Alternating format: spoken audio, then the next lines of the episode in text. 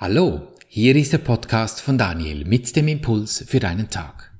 Schön bist du heute mit dabei im Klassenzimmer der Liebe, der Freude, des Friedens und des Glücks. Genieße deine Minuten, dich zu erinnern, wer du wirklich bist. Das Thema heute, das Diesseits und das Jenseits. Erinnerst du dich an das Kinderspiel Himmel und Hölle? Hier in der Schweiz ist es bekannt als Hüpfspiel, wo unten die Hölle Manche sagen bezeichnenderweise auch Erde zum selben Punkt und oben der Himmel ist. Wenn du nun als Parallele zu diesem Spiel die Erde vom All her betrachtest, sieht sie auch so schön beruhigend blau aus. Doch die Optik täuscht, denn unter der hauchdünnen Schicht der Oberfläche ist es schlicht ein glühender Feuerball. Also Erde, Hölle und der Himmel hm, am selben Ort. Ein Unterschied und gleichzeitig keiner. In gewissen Ländern wird das Spiel Himmel oder Hölle auch als Fingerspiel bezeichnet, indem man ein quadratisches Blatt Papier faltet und anschließend in den Farben Blau und Rot so anmalt, dass wenn man es öffnet, was eben über zwei Achsen möglich ist, entweder Himmel, also blau, oder Rot, also die Hölle erblickt. Der zentrale Punkt bei allen Spielen, es gibt einen Unterschied. Im Fingerspiel mit Blau oder Rot im Hüpfspiel oben oder unten und bei der Erde der blaue Planet, der im Grunde genommen glüht. Eben alles Unterschiede. Diese Existenz von zwei hat immer Spannung in sich. Diese Spannung ist Konzept. Es besteht weder Frieden, Ruhe noch Stille. Auf dem Weg in den Himmel, ob du nun die Spiele oder das Leben betrachtest, das ist alles dasselbe. Da hast du den Eindruck, man müsste kämpfen, um irgendwo hinzukommen um Dinge zu erreichen, dass es besser würde. Warum sonst würde man sich auf Spiele einlassen? Vielleicht reiner Unterhaltungswert? Ja, das Leben, so wie es hier ist, ist auch nichts anderes als dies. Reiner Unterhaltungswert. Wenn ich dies jedoch jemandem sage, der gerade in einem Streit verwickelt ist oder eine Scheidung ausbadet oder sein Bankkonto am Nullpunkt herumschleift, ja dann findet er diesen Hinweis gerade nicht sonderlich hilfreich. Im Grunde bräuchten wir uns nur eines vor Augen zu halten, sprich bewusst sein, um in den Himmel einzugehen, also vom Diesseits mit dem ewigen Hin und Hers in das Jenseits, dort wo es einfach ruhig, friedlich, ewig glücklich ist, da bedarf es keiner Hilfe. Denn du hast diesen Himmel gar nie verlassen. Das ist das, was du wirklich bist. Doch Hilfe im Diesseits ist notwendig, also eben jenseits deiner selbst, weil du durch falsche Überzeugungen hinsichtlich deiner Identität, die, dieses Uni, die diese universelle Energie der Liebe in der Wirklichkeit begründet, eingegrenzt bist. Und Helfer sind dir in vielen Formen gegeben, obwohl auch sie im Jenseitigen alle identisch sind. Das ist der Punkt in der Übung in Schritt Nummer eins. Wenn ich dem Universum danke, dass es mir die Helfer geliefert hat. Denn ein maues Bankkonto ist schlichtweg eine Verkörperung von Energie und kommt zum, dazu mit, mit ihm zum Ausdruck. Ich beginne mich aus den Identitäten herauszulösen in diesem Schritt, indem ich beginne es als wertfrei zu betrachten. Mit dem Betrag, der da eben ist. Null oder eins oder ein bisschen mehr. Es ist, wie es ist. Jenseits dieser Erscheinung ist der Gedanke dieser einen Energie, schlichtweg Energie, die das Leben vor dir erschafft, und das wird sich nie ändern. Die Helfer haben alle Namen, die sich eine Zeit lang unterscheiden von dieser einen Energie. Denn die Zeit, sie braucht Symbole, da sie selbst unwirklich ist. Diese Energie ist eine ganz praktische Angelegenheit. Sie selber hilft gar nichts, weil sie kein Bedürfnis kennt. Doch sie erschafft alle Helfer, die du brauchst, solange du glaubst, diese ganze Fantasie hier sei wahr. Sei dankbar dieser Energie, dass sie dies für dich tut. Denn genau damit führt sie dich, wie alle anderen Wesen auch, nach Hause, zu deiner Quelle. Und in diesem Sinne, danke, mein Arschengel, weißt du mir so zuverlässig den Weg. Wenn wir uns mit Tag 363 mitten in dieser Weihnachtszeit befinden, kommt doch die Frage, wie das ist mit den Religionswissenschaften. Da gibt es unzählige davon. Und alle, ausnahmslos alle haben in ihrem Kern dieses eine Bedürfnis, dass sie die Menschen ermuntern, in sich in den Frieden zu kommen, vom Diesseits, also eben dem Irdischen, in das Jenseits, eben in das Ewige dieser Energie. Das Jenseits, das ist innen, im Geist, im Gemüt, in der Seele, wie auch immer du das nennen willst, spürbar durch deine Stimmung. Eben und jetzt Weihnachten. Da ist für die christliche Welt der Name Jesu die zentrale Figur. Du findest diese Figur auch im Hinduismus, in der muslimischen Welt, in welcher Religionswissenschaft auch immer. Und es geht weniger um die Figur selbst, sondern um das, was sie verkörpert. Sie mag verschiedene Namen haben, doch im Kern ist sie überall dieselbe. Im aktuellen Fall, eben Weihnachten, in der christlichen Welt ist der Name Jesu der Name von einem, der einst ein Mensch war. Jedoch das Antlitz dieser Energie der Liebe in allem sah und sich an diese Energie erinnerte, beständig. Das letzte Wort ist hier so zentral, erinnerte, weil es im Grunde nur um das geht. Wir wissen alle um genau diesen Umstand der Energie. Doch durch das Treiben im Alltag geht dieses bewusste Sein zu schnell unter und wir verheddern uns im Diesseits und glauben, es wäre echt. Für ihn, also Jesu, war der Mensch eine Illusion. Denn er schien ein getrenntes Wesen zu sein, das für sich dahinwandelt in einem Körper, der sein Selbst vom wahren Selbst abzuhalten schien, wie es Illusionen eben tun. Verspiegelt verirrt in einem Spiegelkabinett von Identitäten, sich nicht bewusst, was er wirklich ist. Doch wer kann er erlösen, wenn er nicht Illusionen sieht und sie dann als das erkennt, was sie eben sind? Jesus bleibt der Erlöser aus diesem beschränkten Sichtfeld, weil er das Falsche sah, ohne es als wahr zu akzeptieren. Und die geistige Welt brauchte seine Gestalt, auf das er Menschen erscheinen und sie aus ihren eigenen Illusionen erlösen konnte. Er traf eine klare Unterscheidung, die für dich immer noch verschleiert ist zwischen dem Falschen und dem Wahren. Er hat dir eine endgültige Demonstration geboten, dass es unmöglich ist, ihn als energetisches Wesen aus dieser Energie heraus zu töten noch kann sein Leben in irgendeiner Weise durch Böswilligkeit, durch Angst oder Tod verändert werden.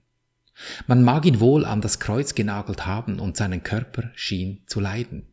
Doch er hat alles vergeben und damit ist er wortwörtlich auferstanden aus dem Körper hinaus. Und das ist der Punkt, der mich bei meiner Nahtoderfahrung so erstaunt hat. Ich habe lange Zeit gar nicht realisiert, dass ich gestorben bin. Dass der Körper bis zu diesem Zeitpunkt, wenn dein Wesen dann den physischen Körper verlässt, leiden kann, ja, das ist natürlich schon möglich. Ich hatte das in Anführungsstrichen Glück, dass bei einem Unfall ein Schlag geschieht und dann wirst du gefühlt einfach zack aus dem Körper herausgezogen und der Leidensweg ist entsprechend kurz und schockartig.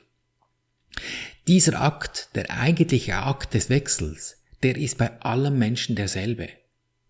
Wie lange es dauert, bis eben dieser Moment geschieht, ja, das kann natürlich schon sehr unterschiedlich sein. Und möglicherweise ist es auch das, was uns alle so umtreibt und Angst macht, weil keiner von uns will da lange sich mit Schmerzen herumschlagen müssen. Doch genau darin liegt wieder der Punkt, was uns Jesus demonstriert hat. Er hat in einer Klarheit sich bewusst gemacht, dass alles hier eine Illusion ist, dass selbst der Schmerz selbst zur Illusion wird. Du brauchst natürlich jetzt nicht hinzugehen und sagen, okay, ich brauche da mal keine Schmerzmittel mehr. Weil was Jesu konnte, das will ich jetzt auch üben. Das dürfte oft e-, eher den gegenteiligen Effekt haben. Denn mit Schmerzen ist es durch ihre Intensität unglaublich viel anspruchsvoller, in diesen jenseitigen Zustand zu verweilen. Der Akt an sich, also der Wechsel vom Diesseits ins Jenseits, also von außen nach innen, der bleibt immer derselbe. Es ist ja auch nur dieses eine Problem zu lösen. Daher braucht es nur diesen Schritt des Vergebens, der Berichtigung meiner Sicht auf die Dinge und mehr nicht. Das macht es so einfach. Am Intensitätsgrad, da kannst du natürlich schrauben, indem du vor allem bei den leichten Dingen beginnst. Denn wenn wir schon bei Jesus sind, vergiss nicht, er war ja 40 Tage lang in der Einsamkeit, in der Wüste. Während diesen 40 Tagen hat er für sich genau diesen Punkt geklärt, dass er in sich so klar wurde, wie das eben hier eben ist, ein Hologramm. Nichts ist echt. Nicht mal der Hunger oder die Kälte in der Wüste. Da hat er Tausende von Erfahrungen in sich gemacht, um an diesen Punkt zu gelangen, beziehungsweise diesen Punkt sich zu vergegenwärtigen, während 40 Tagen jeden Augenblick. Wenn ich mal so schaue, wie viele Augenblicke mein Tag hat und wie konsequent ich mich da in diesem Bewusstsein befinde, ja, da muss ich wohl noch einige Podcasts machen dazu. Eins kann ich dir sagen. Du brauchst keinen Nahtod zu erfahren, um diesen Wechsel in dir zu vollziehen. Du brauchst auch nicht wie ich 16 Jahre zu üben, bis da der Schimmer am Horizont irgendwie auftauchen könnte. Nimm einfach die Abkürzung und lass dich nicht blenden von Aussagen, es könnte schwer sein oder du bräuchtest vielleicht noch Jahre, um dies zu tun. Du kannst es jetzt tun, jeden Augenblick.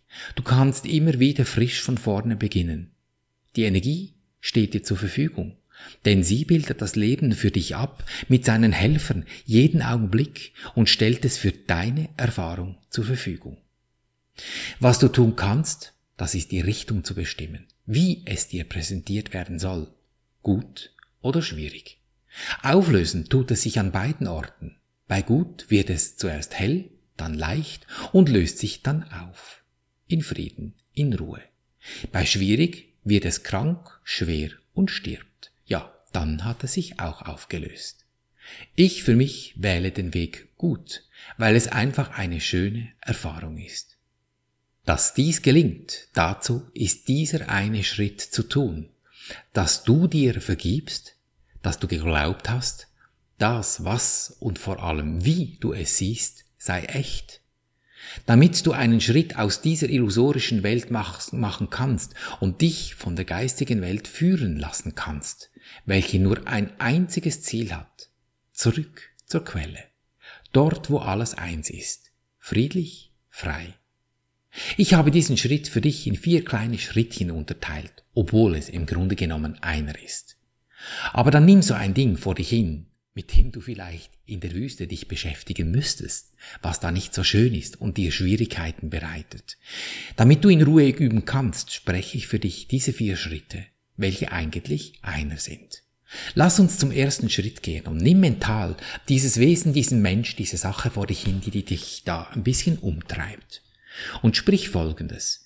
Ich danke dir, Universum, dass du mich gehört hast. Ich wusste, dass du mich allzeit hörst mit diesem unendlichen Vertrauen in diese Energie, die dir so zuverlässig das Leben mit all deinen Helfern dient. So im Sinne von, uh, interessant, was habe ich mir da wieder erschaffen? Dann geh zum zweiten Schritt und übernimm die Verantwortung. Ist es das, was ich sehen möchte? Will ich das? Das Gute, das lassen wir laufen. Das etwas eher Schwierige, das nehmen wir uns jetzt zur Brust. Dort, wo das Herz ist und gehen in den dritten Schritt und sprich zu diesem Wesen, das du mit dem Namen benennst. Wenn ich spreche Name, dann ist das lediglich der Platzhalter dafür. Sprich nun Folgendes. Lieber Engel, Name. Friede und Freude biete ich dir an, damit ich in Frieden und Freude leben kann.